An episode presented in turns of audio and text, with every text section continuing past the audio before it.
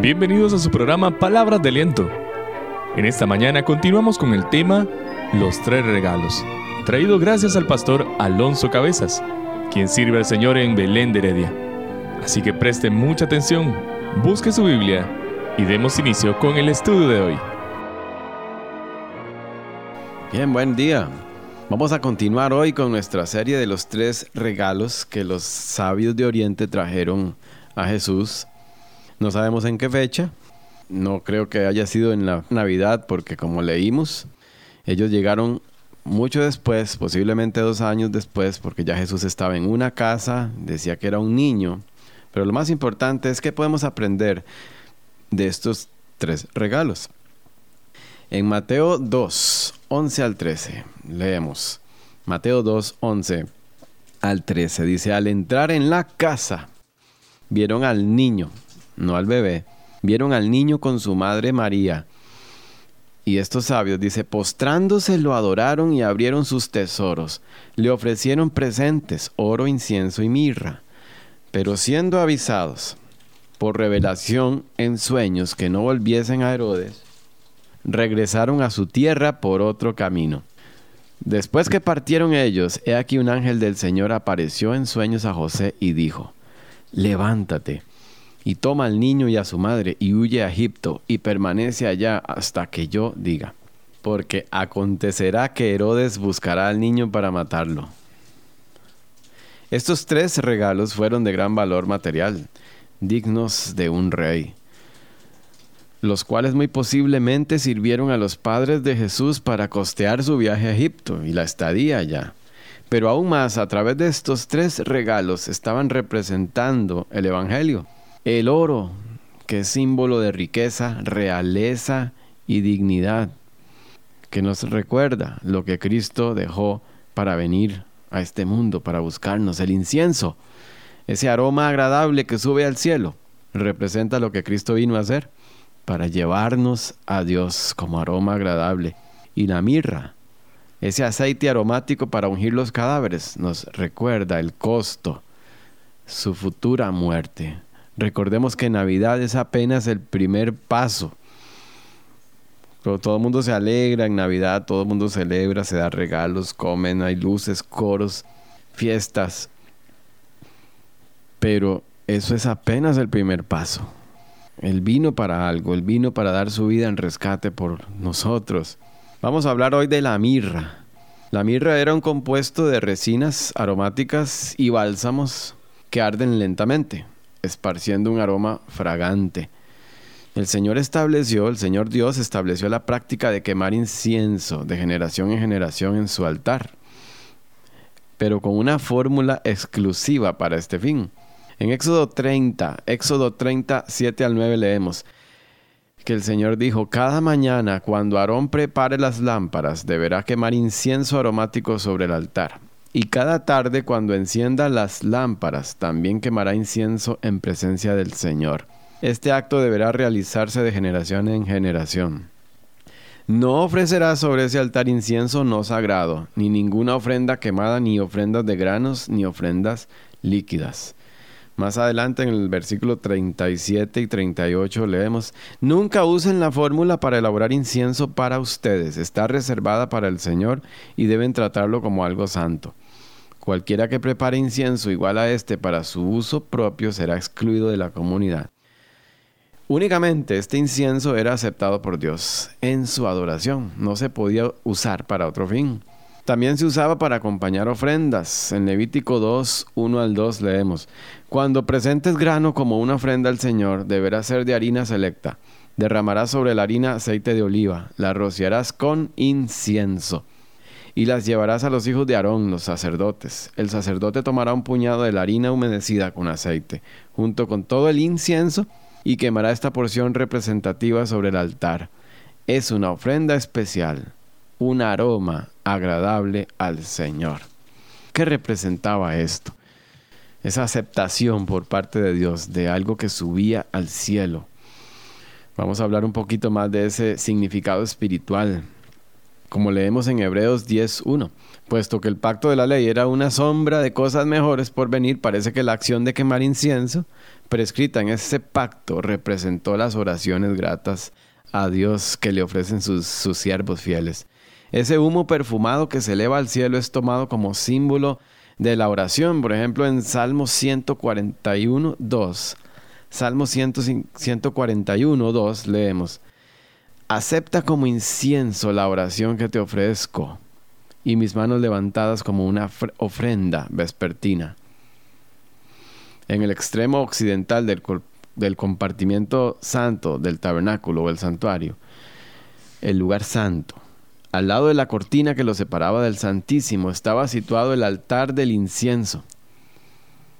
También lo había en el templo de Salomón. En este altar se quemaba el incienso sagrado todas las mañanas y todas las tardes. Una vez al año, en el día de expiación, se llevaban brasas del altar en un incensario, junto con dos puñados de incienso dentro del Santísimo, donde se hacía humear el incienso delante del propiciatorio del arca del testimonio. Eso lo, lo leemos en Levítico 16. Pero esa función era exclusiva de los sacerdotes. Lamentablemente, con el transcurso del tiempo, la nación de Israel se hizo tan negligente en la adoración prescrita por Dios que cerraron el templo y quemaron incienso en otros altares. Y aún peor, quemaron ese incienso a otros dioses. Qué lástima, ¿no? Ese privilegio que tenían. Lo corrompieron, lo menospreciaron, incluso llegar hasta cerrar el templo y usar el incienso para quemarlo a otros dioses. Vean lo que leemos en Isaías 1.13, lo que Dios denuncia. Dejen de traerme sus regalos sin sentido. El incienso de sus ofrendas me da asco. En cuanto a sus celebraciones de luna nueva, el día de descanso y de sus días especiales de ayuno, todos son pecaminosos y falsos. No quiero más de sus piadosas reuniones. Como si Dios estableció eso, ahora dice que le da asco y lo detesta, porque era corrompido, como leemos en Isaías 29.13. Todo lo hacen pero su corazón está lejos de mí. ¿De qué sirve el ritual sin relación? Eso es lo que generalmente promueve la religión vacía, el ritual, el cumplir, pero sin relación. En Isaías 65, 3, dice Dios, todo el día me insultan en mi propia cara al rendir culto a ídolos en sus huertos sagrados y al quemar incienso en altares paganos. Ahora no critiquemos a la nación de Israel, pues es la misma tendencia de todos nosotros cuando nos descuidamos, nos acostumbramos y en lugar de ver las bendiciones, ver los privilegios, todas esas cosas las empezamos a ver como algo normal, como una obligación, como una carga. Adulteramos y prostituimos lo que hacemos, se convierte en una religión vacía. Y eso es lo que hace la religión vacía, agrega obras humanas para alcanzar a Dios. Le dice a usted qué hacer, qué no hacer, para tratar de alcanzar a Dios cuando ya Dios hizo todo. Ya Él había hecho todo lo necesario, pagó el precio, el precio más alto, pagó el precio de nuestra salvación. Ya Él lo había hecho todo. Nosotros no podemos alcanzar a Dios, es imposible. El incienso en nuestros días. ¿Será una práctica necesaria? ¿Será un mandato? Hay algunas religiones que lo practican, incluso templos budistas, religiones que se llaman cristianas también, que queman incienso. Pero las escrituras hoy no ofrecen base alguna que justifique la vigencia de esa práctica para hoy. No hay indicios incluso de que hubiese incensarios en las iglesias durante los primeros cuatro siglos de nuestra era. No se tienen pruebas manifiestas del uso de incienso en los servicios religiosos, sino hasta la época de Gregorio Magno, que es a finales del siglo VI. Y es que ya con Cristo sacrificado, ya no necesitamos sombras, ya no, no, no, no tenemos sombras, ya tenemos la realidad, ya tenemos la esencia, Cristo cumplió todo. Y con la entrada de, un nuevo, de una nueva etapa en el plan de Dios, donde ya no son necesarias las obras y rituales de la ley judía como requisito, como práctica obligatoria para el cristiano, ya no necesitamos quemar incienso como parte de la adoración a Dios.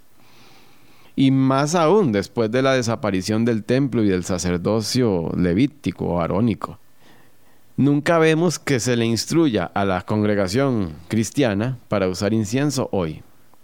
Los primeros cristianos nunca ofrecieron incienso con fines religiosos.